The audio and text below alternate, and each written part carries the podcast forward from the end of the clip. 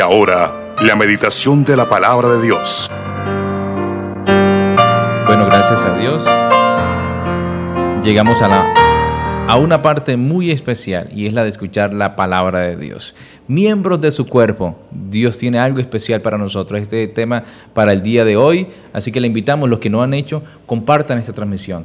El hermano Alonso Castro con nosotros y el Señor Jesucristo nos continúe bendiciendo. Bueno, mis hermanos, en, estos días habíamos predicado acerca de sentados eh, a la diestra del Señor, sentado en los lugares celestiales con Cristo Jesús.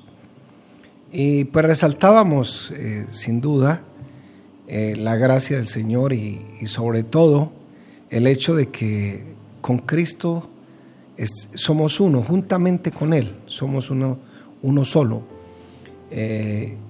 Dice la palabra del Señor que la historia, nuestra historia es su historia y la historia de Él es nuestra historia. Bueno, no con esas palabras, pero eso es lo que nos da a entender la palabra del Señor.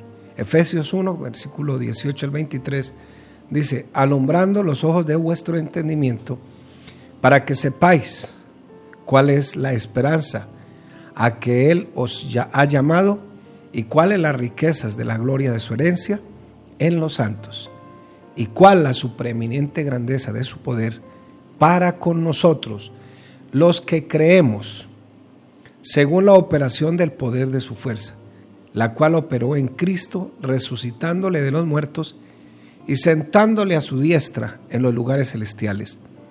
Sobre todo principado, óigame, sobre todo principado y autoridad y poder y señorío, y sobre todo nombre que se nombra, no solo en este siglo, sino también en el venidero. Y sometió todas las cosas bajo sus pies. Y, y preste atención a esta partecita y dio por cabeza sobre todas las cosas a la iglesia, la cual es su cuerpo, la plenitud de aquel, y nótese que está con A mayúscula, en el cual es su cuerpo la plenitud de aquel refiriéndose al Señor, es un pronombre, que todo lo llena en todo. Entonces, mi hermano querido, nosotros somos miembros de su cuerpo.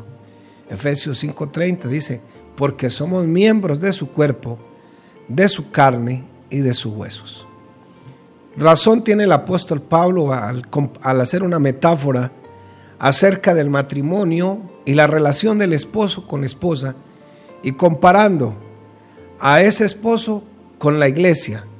La iglesia es la cabeza, de, perdón, a Cristo. Cristo es la cabeza de la iglesia.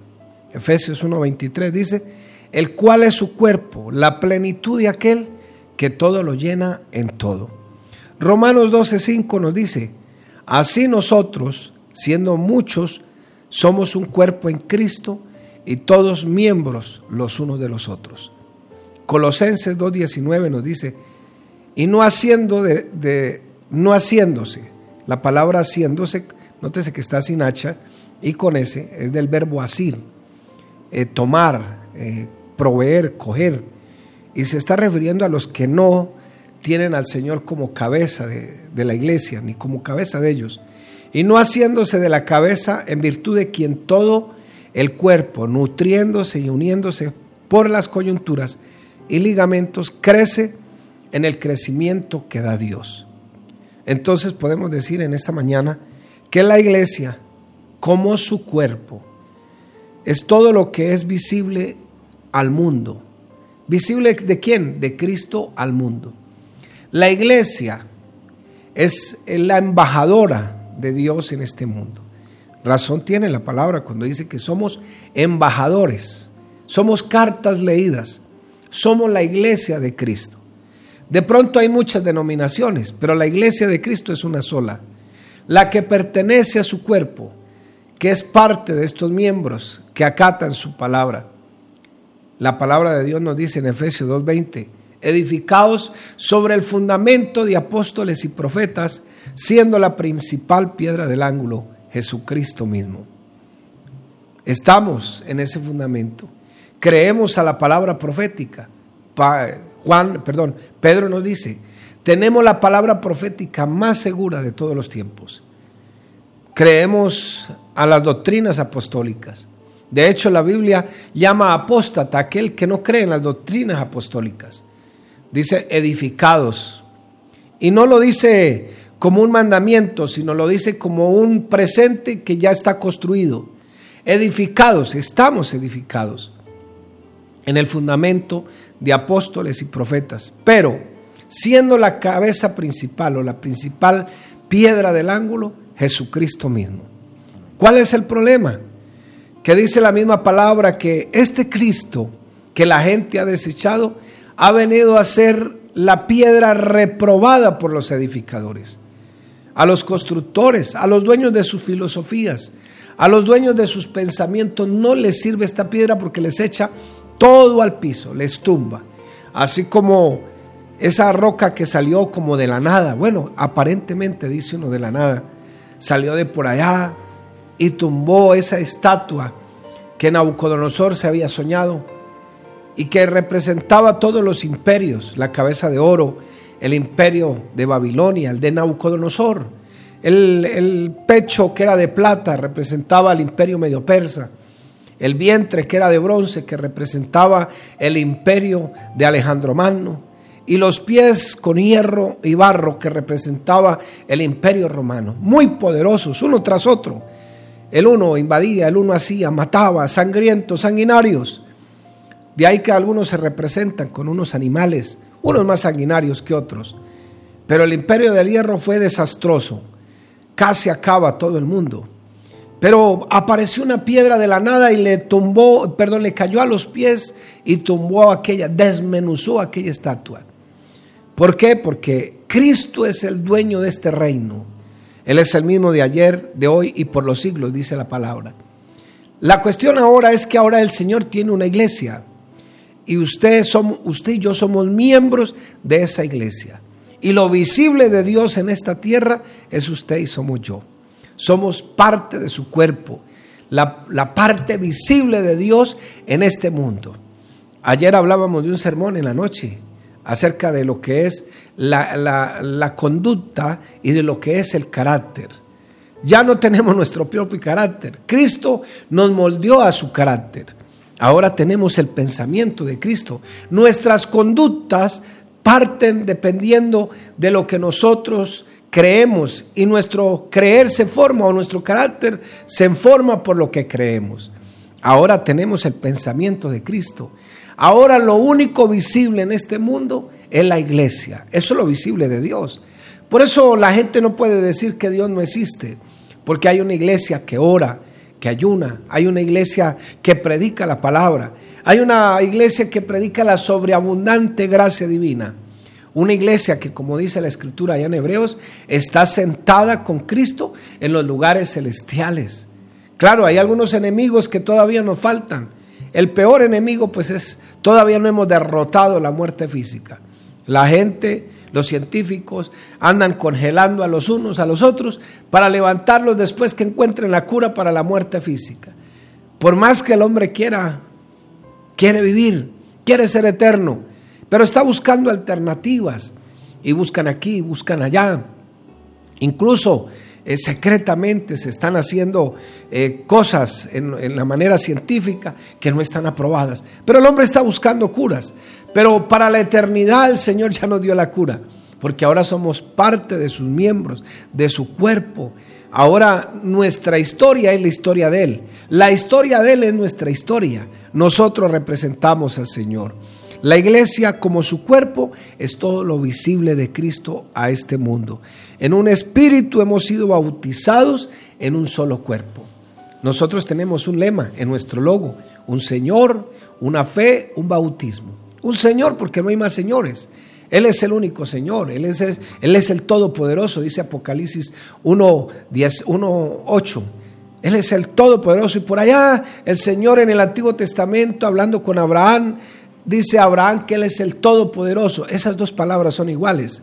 O sea que no hay más de uno. Él tiene el sustento del poder y del señorío. Él es el soberano Dios. Entonces, nosotros hemos sido bautizados en su cuerpo. Hemos sido todos bautizados. Tenemos una misma fe. Estamos ahí. Una fe, un Señor, un bautismo. una fe, ¿qué quiere decir? Porque ahí, según una regla de estudio de la Biblia, la palabra fe ahí pasa a significar evangelio. No hay más sino un solo evangelio. Todo, dice el mismo Señor, todo el que traiga un evangelio diferente sea anatema. Y anatema significa maldito. Solamente hay un solo evangelio. Como hay un solo evangelio, hay un solo Señor. Y como hay un solo Señor, pues hay un solo bautismo. Si el Señor dice que una sola fe, un solo Señor y un solo bautismo, entonces la iglesia cree en el bautismo.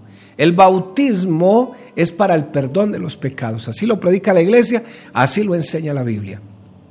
Para el perdón de los pecados.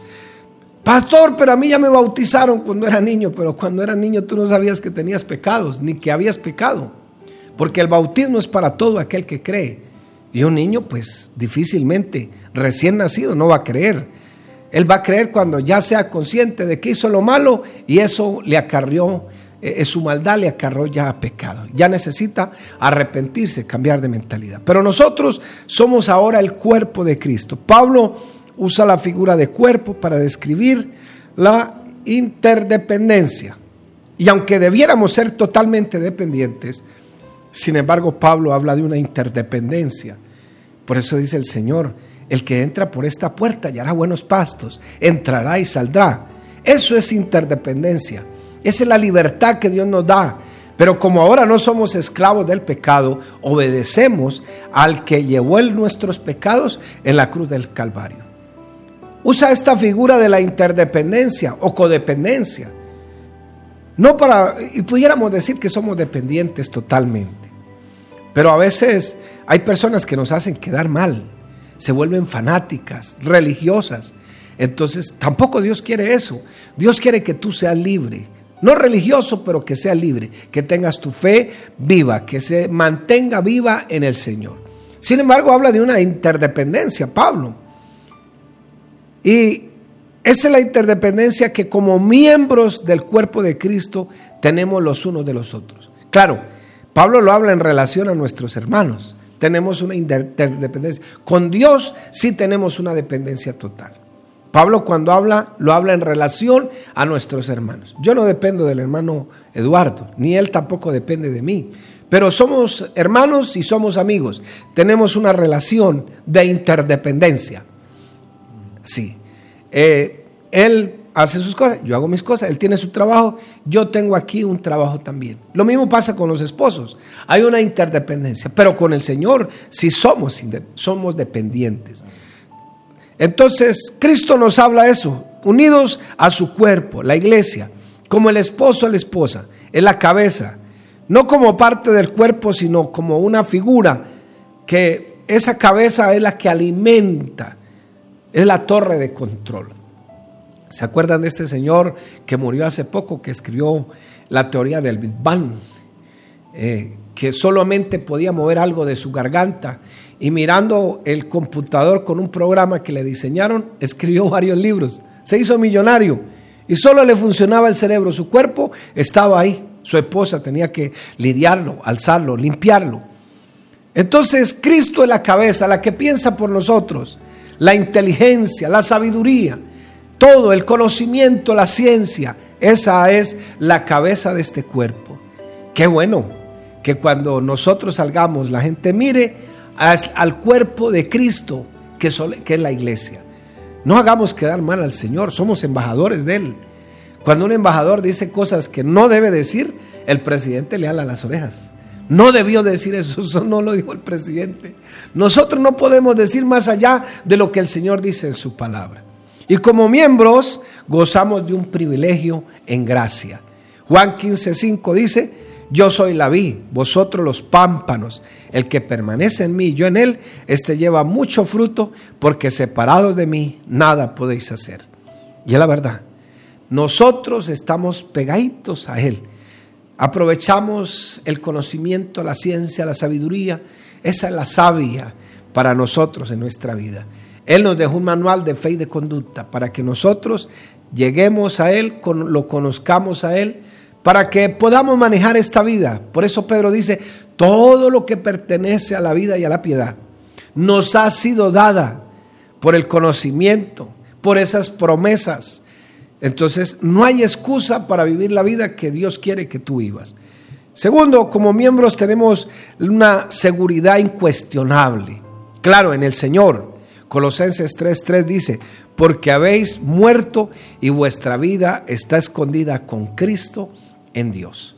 Estamos seguros en Él, en Él estamos completos, permanecemos en Él, nuestra dependencia de Él, y cuando nosotros dependemos totalmente de Él, podemos dar buen fruto. Tercero, como miembro de su cuerpo, obedecemos esa voluntad soberana.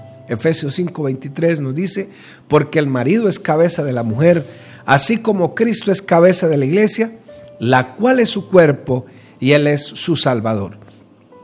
Como miembros de su cuerpo, obedecemos la voluntad soberana de Dios. Claro, la voluntad soberana de Dios no es esa voluntad absoluta en el cual él es, él es, un déspota y que todo lo que pasa en este mundo obligadamente se lo conectamos a Él.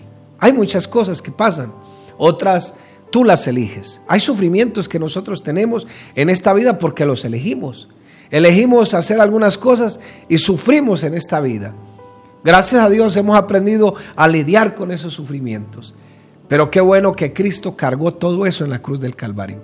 Como miembros somos energizados por el poder de su Espíritu. No con la fuerza activa de Dios, como enseña alguna denominación por ahí. Es que Cristo es como la fuerza activa de Dios. ¿Sabe que eso me hace pensar como cuando eh, yo me acuerdo que era pequeño y veía un programa de televisión japonés que se llamaba Ultraman? Ustedes no, eso era de mi época. Yo pertenezco a la época de los dinosaurios. Y eso eran las primeras comiquitas o lo primero que irreal que salió. Y Ultraman luchaba contra los malos, pero Ultraman ponía las manos así, le salían unos rayos. Más o menos para ellos esa es la fuerza activa de Dios. Pero cuando la Biblia habla que Dios nos fortalece a través de su espíritu, lo que está diciendo es que Él mismo está actuando en nuestra vida. Primera de Corintios capítulo 12, versículos 7 al 11. Pero a cada uno le es dado la manifestación del Espíritu para provecho. Porque a este es dada palabra, dada por el Espíritu palabra de sabiduría a otro palabra de ciencia según el mismo espíritu, a otro fe por el mismo espíritu, y a otro dones de sanidades por el mismo espíritu, a otro el hacer milagros, a otro profecía, a otro discernimiento de espíritus, a otro diversos géneros de lenguas y a otro interpretación de lenguas. Pero todas estas cosas las hace uno y el mismo espíritu, repartiendo a cada uno eh, en particular como él quiere. O sea, estos dones no son fijos, es cuando Él quiere glorificarse. Ahora, la palabra discernimiento de espíritus no es que usted ande cazando demonios. Es una figura de lenguaje que se llama que donde habla de la parte por el todo y quiere decir que es una persona. Usted puede discernir cómo es una persona, si el Señor quiere que lo haga en ese momento. Tú no puedes decir, es que tengo el espíritu de discernimiento. No, no, no, no. No, tengo el don de sanidades. No, porque te puedes jactar de eso. Y nosotros tuvimos una experiencia con un pastor muy lindo él. Y, y, pues gracias a Dios todavía predica. Ahora no está aquí en Colombia. Pero él en una convención Dios lo usó para llamar a una persona del público. Estaba cumpliendo en la iglesia 50 años. Lo llamó del público con su nombre propio, no sabía quién era. Le dijo, levántese, que Dios ha dicho que se levante en el nombre de Jesús y se levantó en el nombre de Jesús y quedó sano. Y vamos a ver que era un pastor que se había caído de un techo, había salido del ministerio precisamente por eso y se le partió su columna y quedó en una silla de ruedas. Pero ese día Dios lo sanó. Y hay testigos vivos todavía de esa, de esa sanidad. ¿Cuál fue el problema? Que la gente empezó a poner su confianza en el hermano, porque tenía el don de sanidades. Y donde iba a predicar la gente se aglomeraba.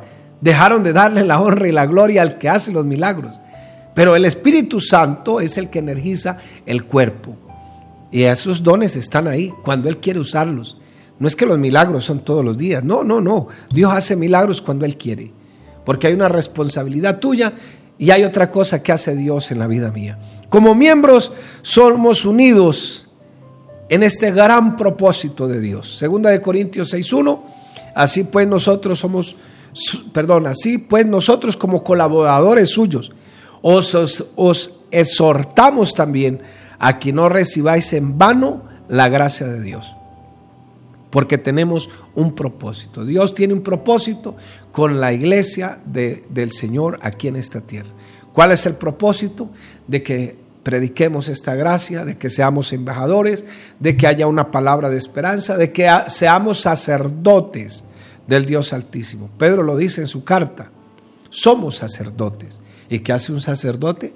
Un sacerdote no se pone a favor de Dios, se pone a favor de los hombres, ora por los hombres, intercede por los hombres. Y para terminar, como miembro recibimos un especial cuidado por parte de aquel a quien pertenecemos.